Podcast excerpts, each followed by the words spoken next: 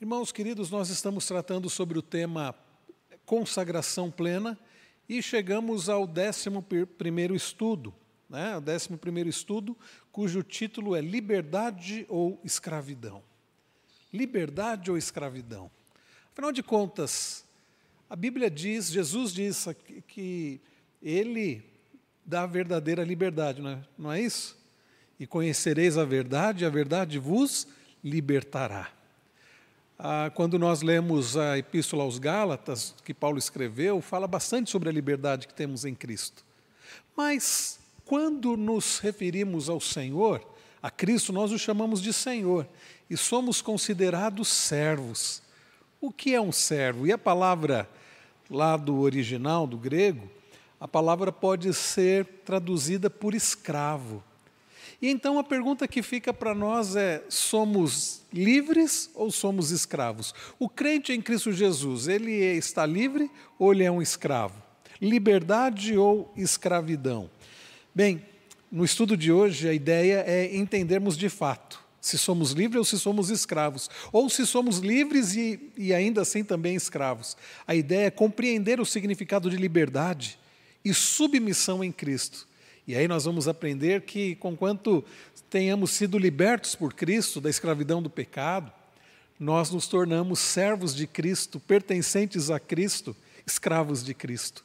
Precisamos valorizar a liberdade que há em Cristo e também nos submetermos somente a Deus, aproveitando da liberdade que há no Senhor. Aliás, é importante, irmãos, e vamos entender isso, há uma diferença entre liberdade e libertinagem. Tem gente que confunde e acha que estar em Cristo, ser livre em Cristo, significa poder viver de qualquer jeito.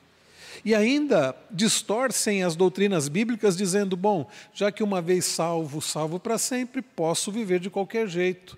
Bem, a Bíblia não diz que o salvo pode viver de qualquer jeito. Aliás, aquele que é verdadeiramente salvo tem o Espírito Santo. Ele não vai querer viver de qualquer jeito, ele vai temer ao Senhor. Mas o assunto de hoje é esse liberdade ou escravidão. Muito bem, queridos, liberdade.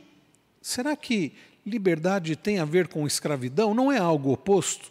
Mas quando nós pensamos em termos de liberdade em Cristo, nós podemos dizer que há uma ligação entre a liberdade e o fato de nos tornarmos servos de Cristo, que é a palavra mais bonita, servos, mas escravos, então, de Jesus. Vamos então juntar essas duas palavras, liberdade e escravidão, para que nós possamos contextualizá-las né, na doutrina do senhorio de Cristo. Quando nós nos referimos a Jesus como Senhor, é diferente de nos referirmos a uma pessoa mais velha ou uma autoridade chamando de Senhor. Nós nos referimos, chamamos as pessoas que têm determinada autoridade ou porque são mais velhas de Senhor por um, uma questão de educação. Né? Mas, quando nos referimos a Cristo como Senhor, nós estamos dizendo que Ele é o nosso Senhor. Na antiguidade havia escravidão, e nos dias de Paulo também, nos dias de Jesus também, e os escravos chamavam os seus donos de senhores. A Bíblia diz que crente é alguém que, sendo livre, se tornou escravo de Jesus. Bem, ele não era totalmente livre.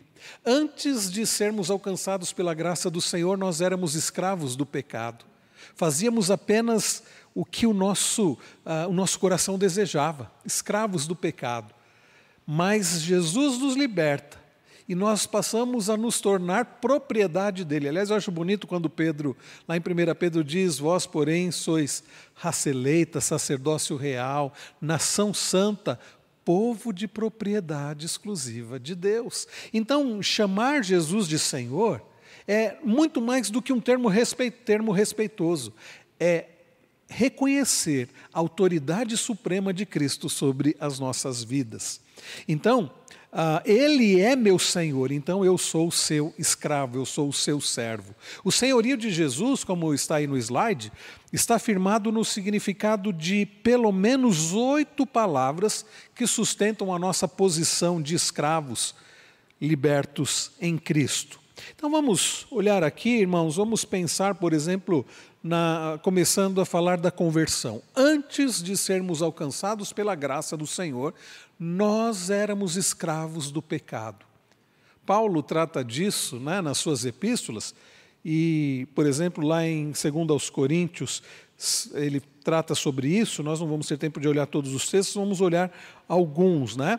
É, lá em 2 Coríntios 5,18, ele diz: Tudo provém de Deus, que nos reconciliou consigo mesmo por meio de Cristo e nos deu o ministério da reconciliação. Nós éramos escravos do pecado e por isso estávamos longe de Deus. Precisávamos ser sermos reconciliados. Então vejam lá em João 12, Jesus diz: Se alguém me serve, siga-me, e onde eu estou, ali estará também o meu servo. E se alguém me servir, o Pai o honrará. Percebam, irmãos, nessas palavras de Jesus, ele fala aqui de seguir, ele fala de servir, ele diz: se alguém me serve, siga-me. E se alguém me servir, o Pai o honrará. Vejam que essa conversão, como diz aí no slide, é o primeiro passo da libertação para o senhorio de Cristo sobre a nossa vida. Então nós estávamos longe de Deus, escravos do nosso pe do pecado, escravos de nós mesmos, escravos do diabo, escravos do mundo.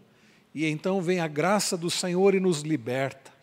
Paulo escrevendo aos Colossenses usa a expressão de que Deus nos transporta né, nos tira das trevas e nos transporta para o reino do Filho, do seu amor. E isso, meus irmãos, nessa, na conversão, nós já passamos a experimentar a liberdade. Há alguns anos, eu não sei se uns quatro anos ou mais, nós tivemos um acampamento aqui na igreja, talvez não, não faça muito mais do que isso, e os jovens, eu acho que André, você ainda não frequentava aqui, né? É, nós fizemos um acampamento que o, jovens e adolescentes era o título era era livres, é, eu acho que é, escravos por opção, escravos por opção. E hoje o então reverendo hoje o reverendo Tiago Hermindo, que na época era ainda seminarista, ele trouxe as palestras e é curioso porque o acampamento, o local onde nós acampamos era uma fazenda que era uma fazenda que antigamente é, tinha escravos, então tinha ali a um local onde os escravos ficavam, até muito forte quando nós chegamos e fomos ver esse local, algo muito forte, algo terrível. E eles aproveitaram que aquela fazenda era um local que no passado né, abrigou escravos e teve escravos e colocaram esse tema. E eu me lembro das palestras, Tiago Hermindo abordou também Romanos e outros textos, mostrando que nós somos escravos por opção. Escravo, ser escravo de Cristo é a melhor coisa que existe, porque nós temos um Senhor que é bom, que nos ama, que quer o nosso bem. Diferente de ser escravo do mundo, do diabo, ou dos nossos próprios desejos que por vezes nos levam a profunda tristeza e desastres.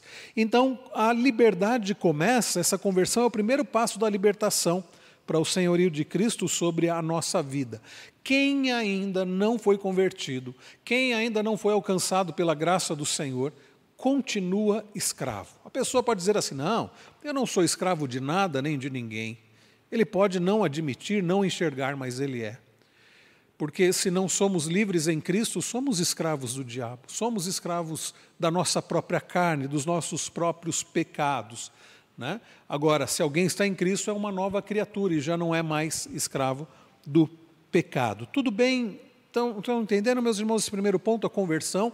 Então, para que sejamos livres, libertos do diabo, do nosso próprio, do nosso pecado, da nossa carne nesse sentido, né? Não que não tenhamos mais pecado, temos ainda pecado, cometemos pecado, mas já não somos escravos do pecado.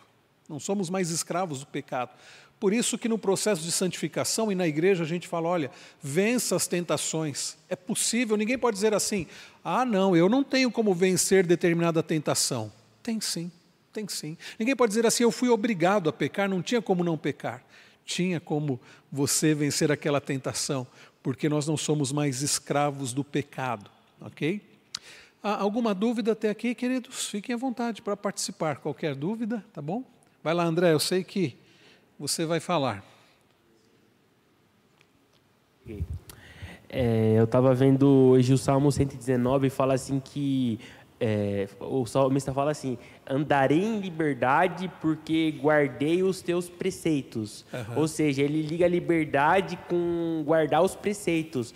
E uhum. ele liga a liberdade também de da alegria de servir a Deus. Tanto que tem uma parte lá no Salmo 119 que ele fala assim: se a tua palavra não for a minha meditação, é, eu já teria perecido na minha angústia. Ou seja, uhum. se a palavra não fosse a alegria dele. E liga com Perfeito. E, e, é bom, André, você relembrar esses trechos do Salmo 119, porque uh, dizer que não somos escravos do pecado não significa que automaticamente nós vamos vencer o pecado. Significa que Deus nos dá, inclusive, os meios de graça para vencermos o pecado, como a palavra. E o Salmo 119, que nada mais é do que uma oração, né? é o salmista falando com Deus é, e falando sobre a palavra de Deus, é, nós vemos a respeito da importância da palavra de Deus para que não sejamos escravos do pecado, para que não fiquemos submetidos à, à, à, escravidão do pecado. Tanto é que logo no início ele diz assim: a pergunta é de que maneira poderá o jovem guardar puro o seu caminho? Observando segundo a sua palavra. Guarda no coração as tuas palavras para não pecar contra ti. Então, meus irmãos, nós não somos escravos do pecado, e o que precisamos é fazer uso dos meios de graça, inclusive a palavra do Senhor, como diz muito bem o salmista durante todo o longo Salmo 119, a respeito da excelência da palavra do Senhor. Então, tudo começa com a conversão. Eu tenho percebido gente tentando exigir liberdade ou atos de liberdade de pessoas que não foram convertidas. Então, a pessoa se casa com alguém que é incrédulo, e aí ela quer que o marido é, haja como alguém livre em Cristo, mas ele não foi convertido. Ou é o contrário, o marido casa com uma pessoa que não é convertida e depois quer que ela seja ah, como alguém que está livre em Cristo e ela não é. Pais que querem que os filhos ajam como se fossem livres em Cristo, vencendo os pecados, vencendo o próprio coração, mas há um problema ali muito sério que é não houve conversão. Então a primeira coisa nós precisamos evangelizar, nós precisamos pregar a palavra. Como você vai querer que o marido seja um homem segundo o coração de Deus, que ama a esposa como Cristo amou a igreja, que santifica a esposa, se ainda ele é escravo dele mesmo, se não houve libertação? Como querer que a esposa seja sábia, edifique o lar, ou que os pais criam os filhos nos caminhos do Senhor, se ainda eles são escravos dos seus desejos, das suas paixões? Então tudo começa pela conversão. Você quer que alguém tenha verdadeira liberdade em Cristo, ela precisa ser convertida. Clame ao Senhor por essa pessoa, pregue a palavra para essa pessoa, porque a conversão é o primeiro passo da libertação. E se você não está livre do pecado, se você não está livre do seu próprio coração, se você é escravo do mundo, das suas paixões, do diabo, é porque você ainda não foi convertido. Então você precisa buscar ao Senhor e ter a Jesus como seu Senhor e Salvador. Ok. Uh, Alain, pode passar o microfone para Alain, por favor? Então, reverendo, sobre essa parte que o senhor falou, é que quem é crente não deve esperar de quem não é crente uma postura de quem já foi santificado.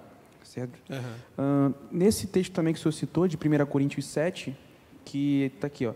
Porque o marido descrente é santificado pela mulher, né? Uhum, sim. Aí essa santificação feita uhum. de um para o outro, como que eu posso entender Porque isso? Porque essa esposa vai fazer o quê em relação ao marido? Ela vai estar dando bom testemunho para o marido, ela vai estar orando por ele, ela vai estar influenciando a vida dele. E a mesma coisa, pais que fazem a mesma coisa na, com a vida dos filhos, que talvez ainda não tenham sido convertidos, mas recebem essa influência. Tá? Ah, nós não negamos que a pessoa pode ter atitudes melhores.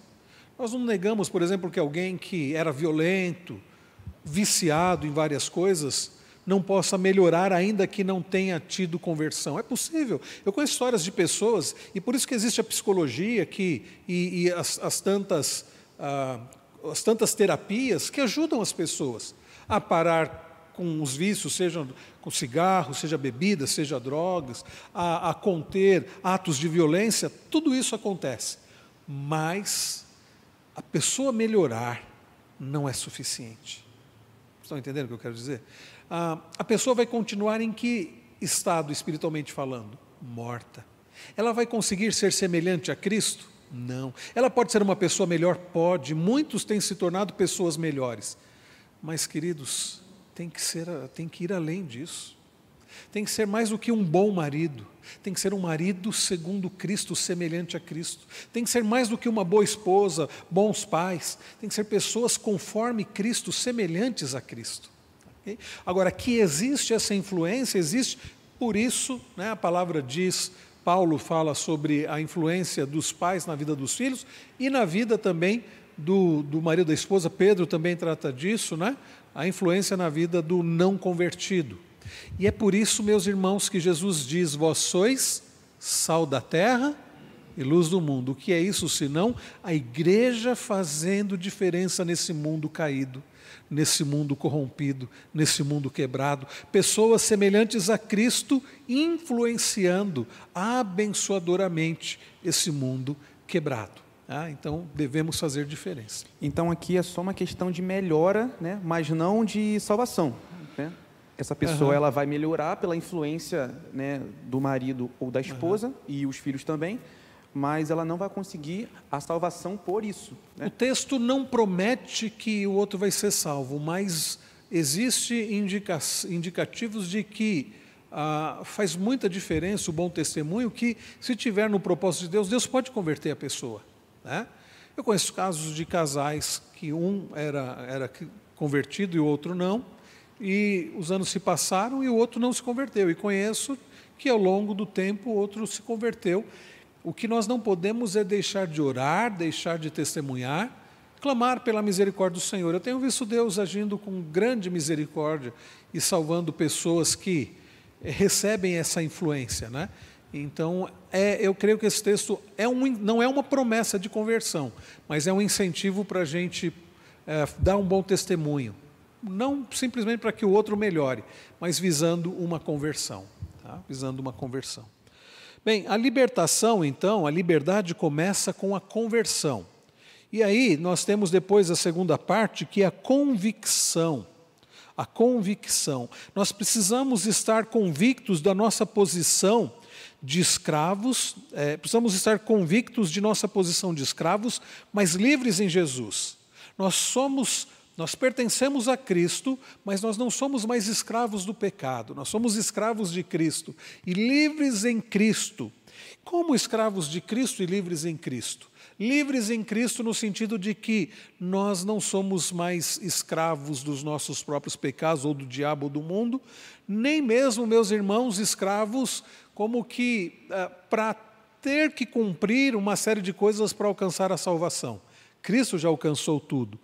Mas nós também, meus irmãos, devemos ter total certeza de quem e o que realmente nós somos. Por quê?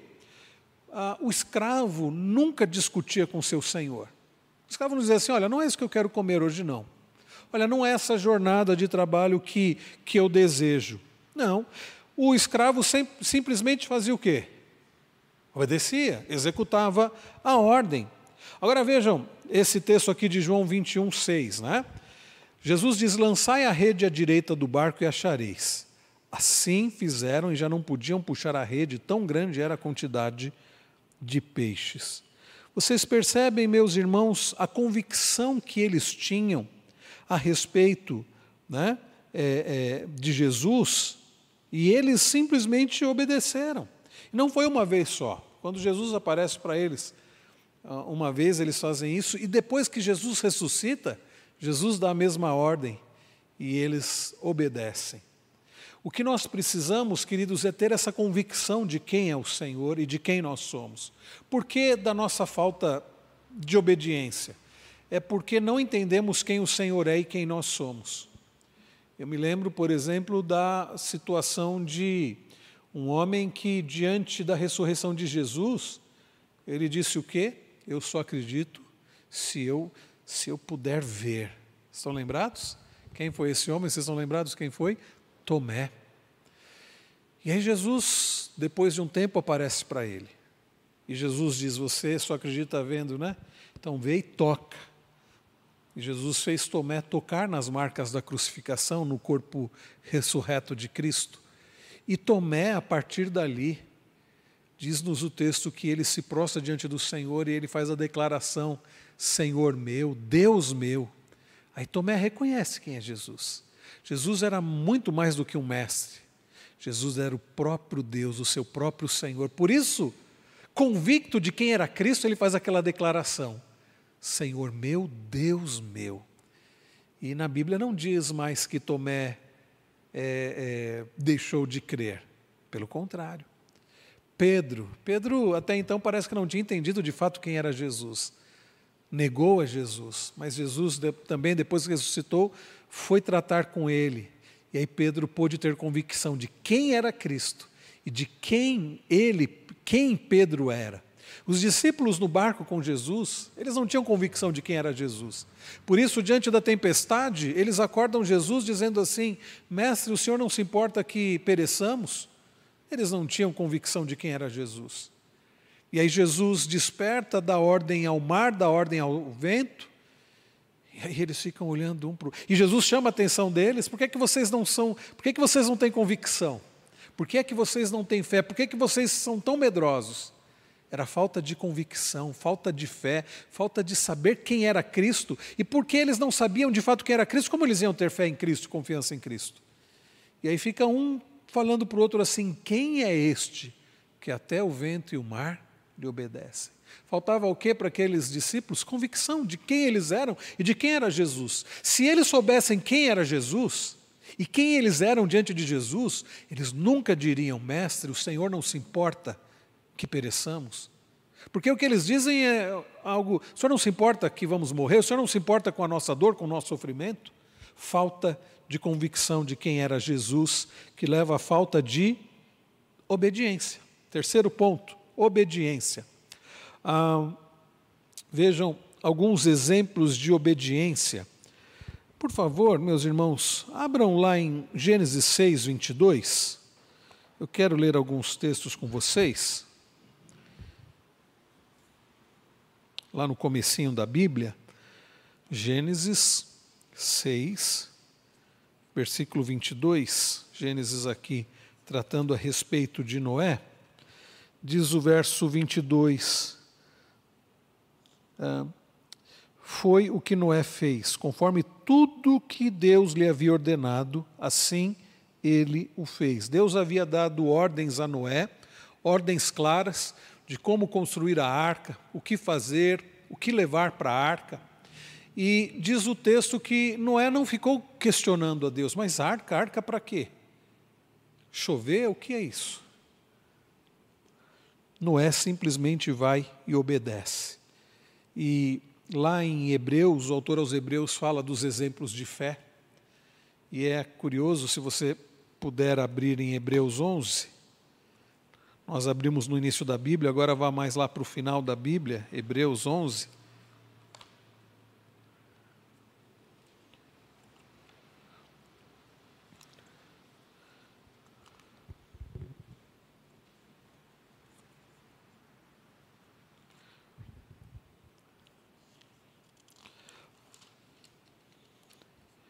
O autor aos Hebreus, ele fala sobre ah, os patriarcas,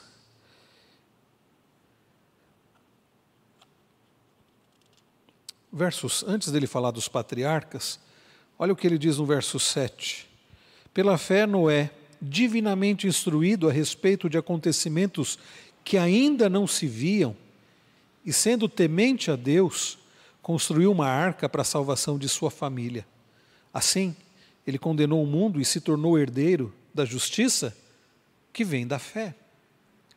Não é curioso que, e vejam que Noé falhou, Noé depois falhou, não é, em outras palavras, não foi um homem perfeito, mas ele está aqui na chamada galeria dos heróis da fé. Não porque ele tenha sido perfeito, mas porque ele creu.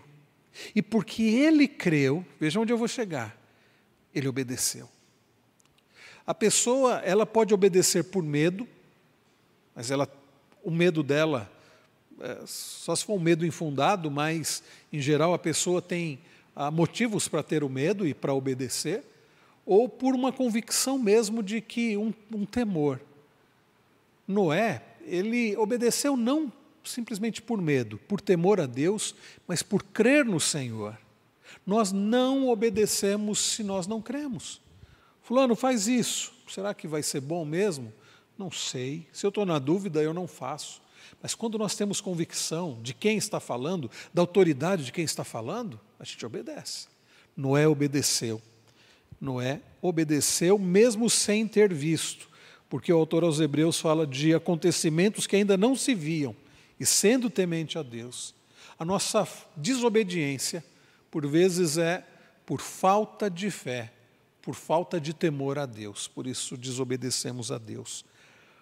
Ah, um outro exemplo é Abraão.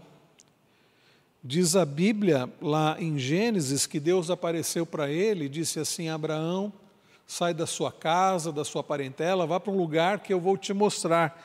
E diz a Bíblia lá em, lá em Gênesis 12, 4 que ele simplesmente obedeceu. E aqui em Hebreus 11, Abraão é citado também. Olha verso 8: Pela fé, Abraão, quando chamado, o que, que diz o texto? Obedeceu, a fim de ir para um lugar que devia receber como herança. E olha só o que o autor aos Hebreus complementa. Ele partiu sem saber para onde ia. É muito diferente de eu chegar para o Newton Júnior e, e para Suzy Carol. Cada um tá, pode ser chamado de dois nomes, né? Tem duas opções. Ou Newton, ou Júnior, ou Suzy ou Carol.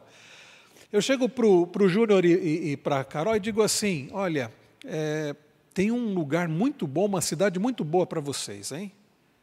Tem toda a estrutura para vocês. É, é, diferente de dizer assim: olha, vão para aquele lugar lá, vocês não conhecem, vocês nem sabem como é o lugar, o que tem no lugar, mas vão. Então, Deus não falou para Abraão: olha, o lugar é assim, é assim, a terra é assim. Não. Deus diz assim: sai da sua casa, da sua parentela e vai para o lugar que ainda eu vou te mostrar. Abraão nem ao menos diz assim, mas Senhor, que lugar é esse? O senhor pode adiantar alguma coisa aí? Para que lado é? é? Norte, sul, leste, oeste? Como é que é a terra lá? Tem boa estrutura? Tem. Não. Diz a Bíblia que ele simplesmente obedeceu. Sem, ele partiu sem saber para onde ele ia. Por que, que Abraão fez isso? Por quê? Porque ele sabia quem havia dado a ordem. Porque ele conhecia o Senhor. Porque ele temia o Senhor porque ele amava o Senhor. E não foi uma vez só, não, porque depois de um tempo, Deus dá um filho, filho da promessa, filho que Abraão não poderia ter, humanamente falando, já era idoso, a esposa idosa, estéreo. E Deus dá um filho da promessa e diz: desse, desse filho eu vou fazer você pai de uma numerosa nação. Deus deu o filho a ele. Passou um tempo, Deus aparece para ele e diz assim: Abraão, toma teu filho Isaque, a quem você ama, e oferece em holocausto. E o que, que diz a Bíblia? Abraão questionou a Deus: peraí, Senhor, o senhor deve estar enganado, porque esse é o filho da promessa. Como que o senhor está mandando eu sacrificar aquele que o senhor disse que através dele eu vou ser pai de uma numerosa nação? Abraão arruma as coisas, pega o menino e parte para um monte, para onde ele deveria oferecer o filho em sacrifício. E há um momento da caminhada que ele diz assim para os seus servos: vocês vão ficar aqui, daqui para frente só vou eu e o menino. E depois que nós formos e sacrificarmos ao Senhor, ele diz assim: nós voltaremos. Não é curioso isso? Abraão estava convencido de que ele deveria obedecer a Deus, imolando o próprio filho, e ele diz para os seus servos: depois que nós tivermos sacrificado ao Senhor, nós vamos voltar. Como vamos voltar? E ele estava mesmo disposto a sacrificar o filho. Olha o que, que diz o texto aqui, Hebreus 11, verso de número. Ah,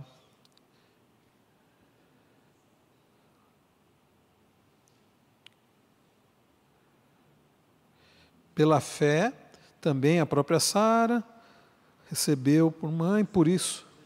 17. Pela fé, Abraão, quando posto à prova, obrigado irmãos, ofereceu Isaac aquele que acolheu as promessas de Deus estava a ponto de sacrificar o seu único filho, do qual havia sido dito: a sua descendência virá por meio de Isaque. Olha o que diz o verso 19: Abraão considerou que Deus era poderoso, até para ressuscitar Isaac dentre os mortos, de onde figuradamente o recebeu de volta. Não é interessante?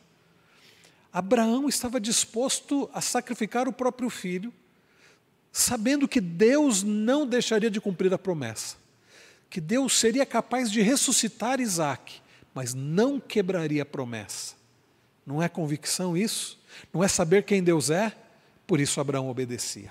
Se Abraão desconfiasse da fidelidade do Senhor, ele não teria obedecido.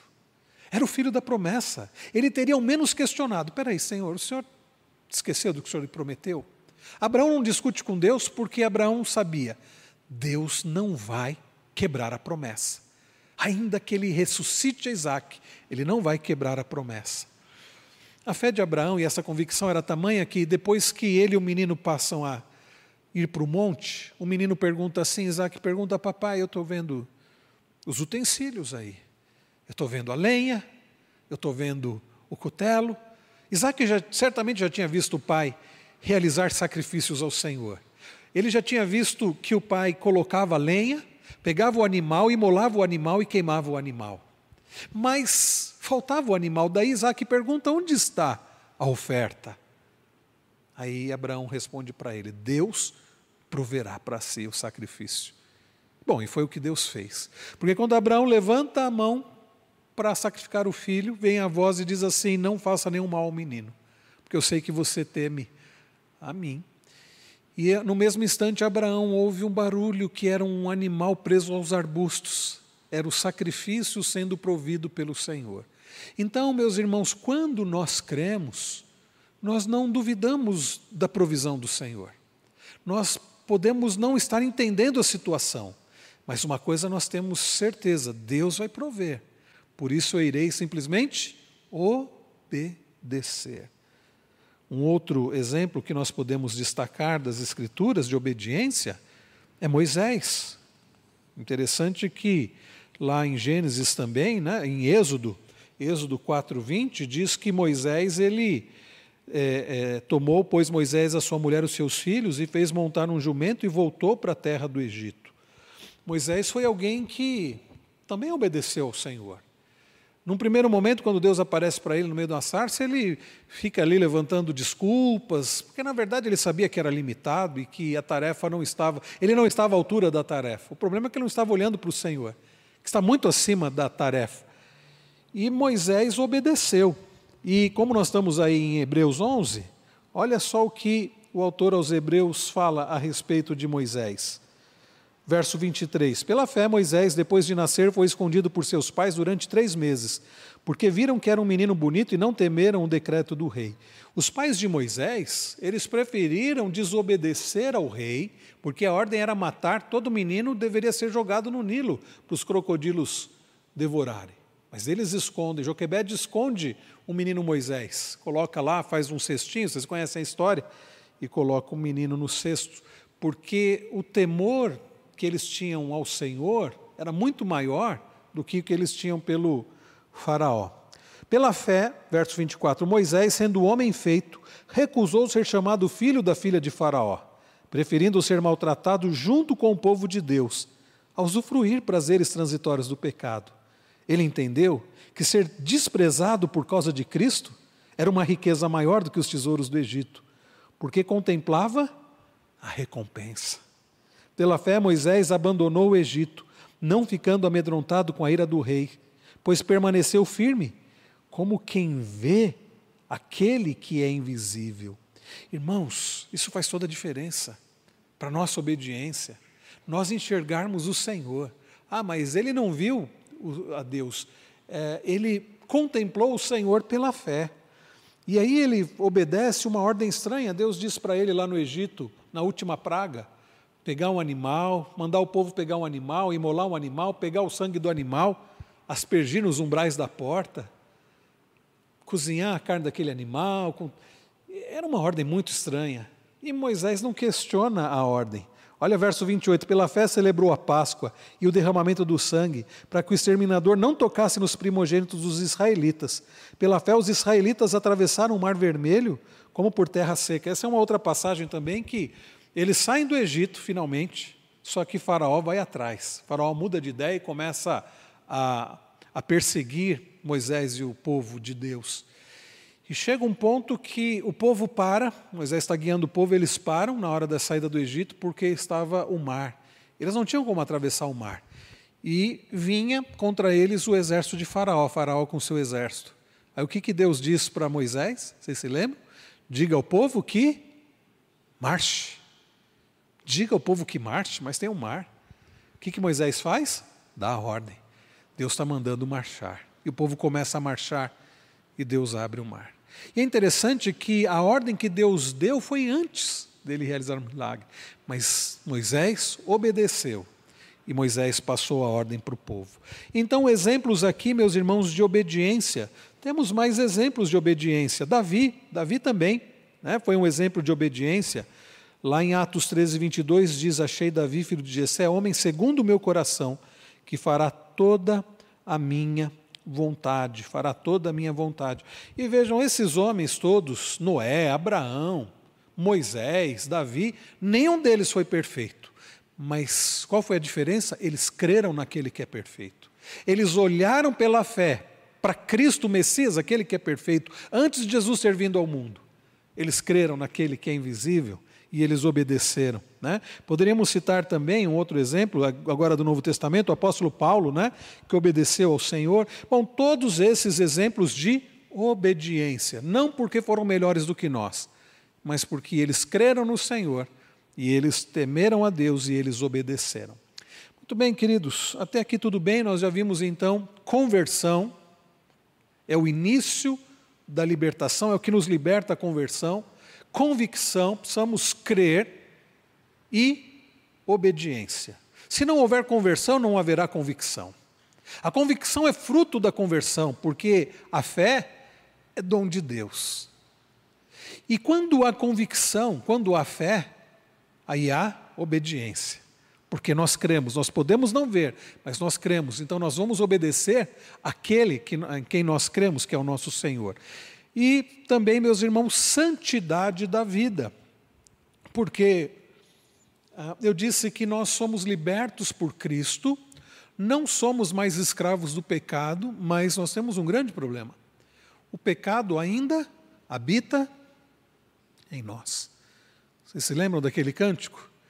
Como é que é? é justificado eu fui, santificado eu sou, glorificado serei através de Cristo. Fui livre da culpa do pecado. Sou livre do poder do pecado. Ou seja, eu, eu não sou mais condenado pelo pecado porque eu fui livre da culpa. É a doutrina da justificação pela fé em Cristo. Sou livre do poder do pecado, ou seja, não sou mais escravo do pecado. E da presença do pecado, livre serei. Então, quando vai acontecer de sermos livres da presença do pecado? Na glorificação. Então agora nós somos livres do poder do pecado, ninguém é escravo do pecado.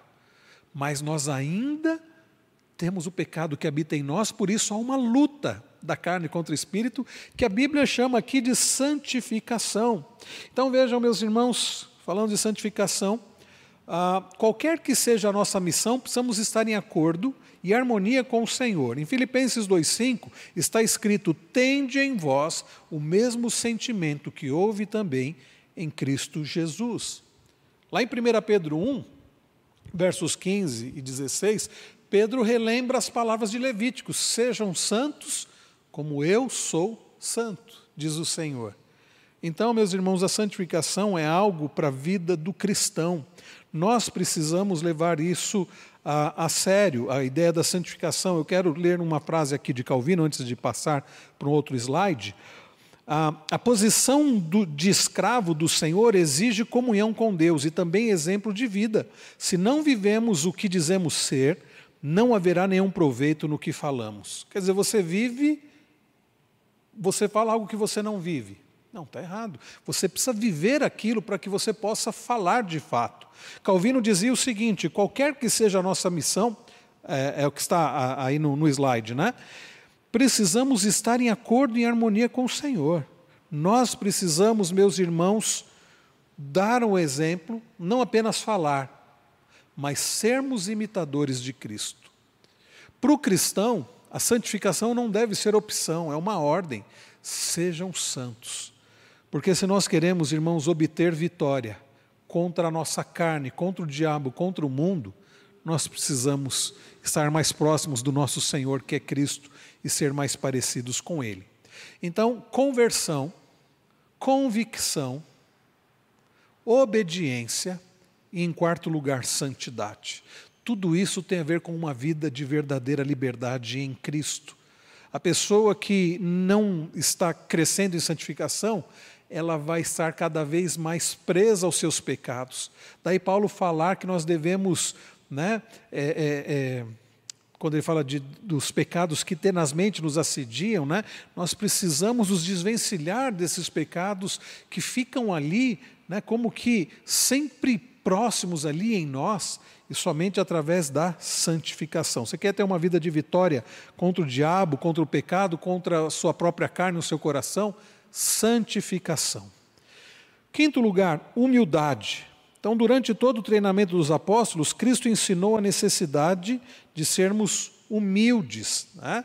como crianças. Não podemos nos esquecer de que a Bíblia diz que o maior é aquele que serve. E Jesus mesmo deu um exemplo de humildade, de serviço. Paulo, lá escrevendo os Filipenses 2, fala que Jesus, sendo ele próprio Deus, né, não usurpou ser igual a Deus, que se esvaziou da sua própria glória. E lá em João 13 nós lemos, vemos Jesus é, é, lavando os pés dos discípulos, né? Então, exemplo de humildade. Tudo bem até aqui, meus irmãos? Ah, concluindo, dedicação. Contando a parábola do servo bom e do servo mau, Jesus concluiu com uma bem-aventurança ao servo dedicado. Olha o que Jesus diz em Mateus 24, 46. Bem-aventurado aquele servo a quem seu senhor, quando vier, achar fazendo assim. Lá em Eclesiastes, o sábio diz: Tudo quanto te vier à mão para fazer, fazei-o conforme as tuas forças.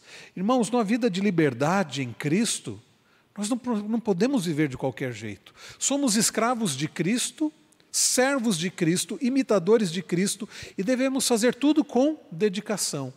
Não podemos fazer de forma relaxada, né? Trabalho, Deus não, nos, não chamou pessoas para clausura permanente, mas para o trabalho dinâmico. Nós somos servos do Senhor para servir ao Senhor, escravos por opção, para a glória do Senhor, para o serviço do Senhor. Deus não dá emprego para ninguém no ministério do reino, Ele dá o quê? Serviço. Por isso somos escravos e não empregados de Deus. Ah, tem muita gente querendo serviço, tem, tem muita gente querendo emprego e não serviço, né? que é um meio de ganhar dinheiro. Deus nos chama para servi-lo. Deus nos chama para nos dedicarmos à obra. Jesus diz: se, se alguém quer vir após mim, negue-se a si mesmo, tome a sua cruz dia a dia e me siga. E o amor. Se realmente amamos o Senhor, a escravidão ao senhorio de Jesus não será um fardo, mas um jugo suave e leve. O salmista, no Salmo 100, diz: Servi ao Senhor com alegria, apresentável-vos diante dele com cântico. Quando Jesus disse: Se alguém quer vir após mim, negue-se a si mesmo, de fato, o preço do discipulado é um preço muito alto. Você negar a você mesmo, você deixar de se amar acima de tudo, mas o ganho é muito maior, porque ao negarmos a nós mesmos, ao deixarmos de nos amar acima de tudo, nós o fazemos para amar ao Senhor sobre tudo. O ganho é muito maior. É como Jesus conta daquele sujeito que comprou um campo, aparentemente não valia nada o campo, mas havia um tesouro escondido no campo.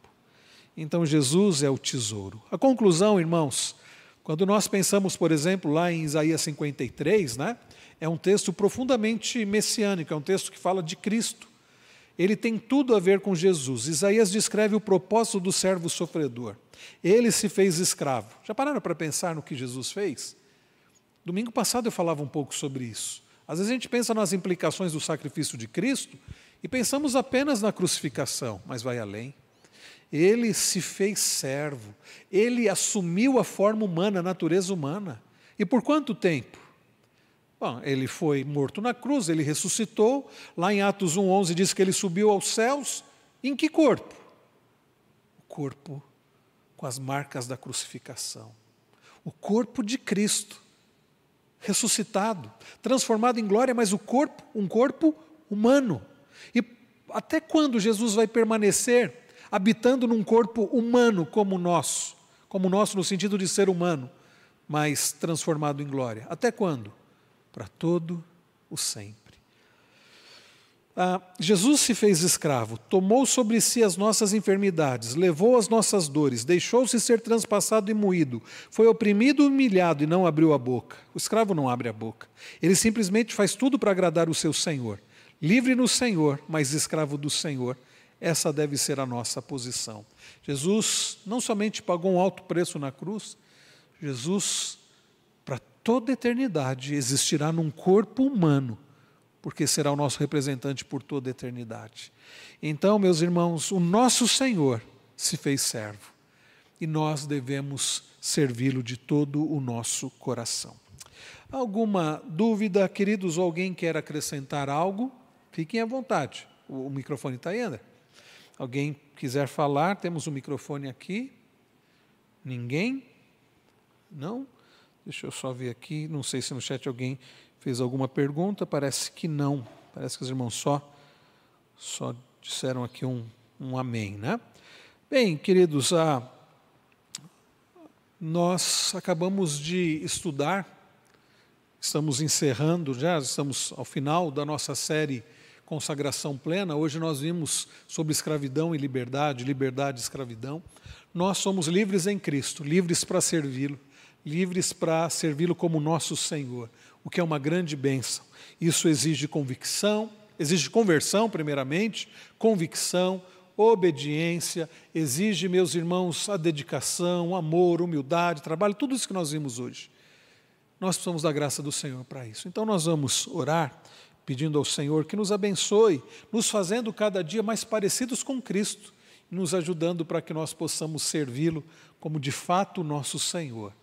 E não adianta querer ter a Jesus como Salvador se não temos como Senhor. Nós precisamos tê-lo como Senhor da nossa vida, como Senhor da nossa vida. Uh, Alan, você pode orar por nós, meu querido irmão? Vamos orar.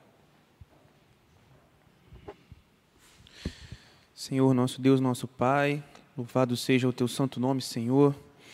Senhor, muito obrigado por mais um dia aqui na tua casa que podemos ouvir a tua palavra através do reverendo Luiz. Senhor, que o Senhor seja sempre, Pai, o Senhor da nossa vida, que a nossa fé seja sempre, Senhor, fortalecida pelo Senhor, que nós não sejamos, Senhor, incrédulos, que nós possamos crer que o Senhor é Deus de tudo, Senhor, e que o Senhor vai prover tudo que é necessário para nós, Senhor. Cremos, Senhor, na tua provisão, na, na, na tua provisão financeira, Senhor, para nós, nossa saúde também, Senhor.